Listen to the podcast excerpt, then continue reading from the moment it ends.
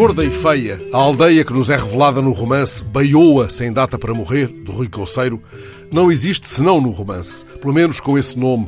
Do mesmo modo, a meia pensão extra anunciada para outubro não trará ganhos aos pensionistas a partir de 2024, senão no discurso que a sustenta.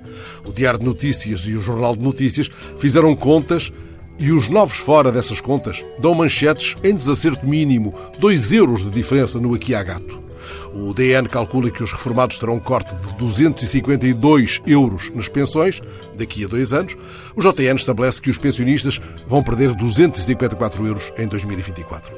Em Gorda e Feia, um lugar que o ficcionista situa no mais abandonado Alentejo, para lá de Mourão, esses dois euros dariam para duas cervejas ou para uma sandes de salpicão na taberna de Adelino, mas já não cobririam o corte de cabelo que o mesmo Adelino praticava em Baioa, no outro compartimento da taberna, onde também arrancava dentes com um alicate comprado a um contrabandista de Barrancos.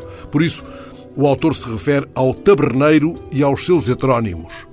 Gorda e feia vai vendo desaparecer ao longo do romance o último grupo de homens e mulheres que encheram o meu verão de humanidade. Baioa, o grande cuidador, aquele que recupera as casas que a morte esvazia, o que faz sabonetes de folhas de limoeiro e fala com o zambujeiro, é a personagem mais forte desta vaga de calor, num lugar a que os janotas de Lisboa chamariam de baixa densidade. Baioa, o guardador de memórias de gorda e feia, é aquele que comprou um colchão pela internet, mas continuou a dormir num estrado de madeira porque os seus ossos não estavam habituados ao macio.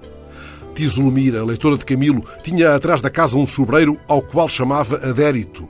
Quando o descascaram, Zulmira vestiu-o com roupas de lã. O maior sofrimento desta mulher era não haver na aldeia uma ligação à internet que prestasse. São a um tempo frágeis e poderosas as personagens que Rui Colseiro nos revela neste livro cativante, sem aquilo que define como a condescendência provinciana com que a cidade olha o campo. Por isso, alguns ardem no livro. Fico a imaginar o que diria Baioa ao balcão da taberna de Adelino a propósito das estranhas contas das pensões. Talvez usasse duras palavras em gerúndio. Uma coisa sei: Baioa, o resistente, nunca usaria a palavra resiliência.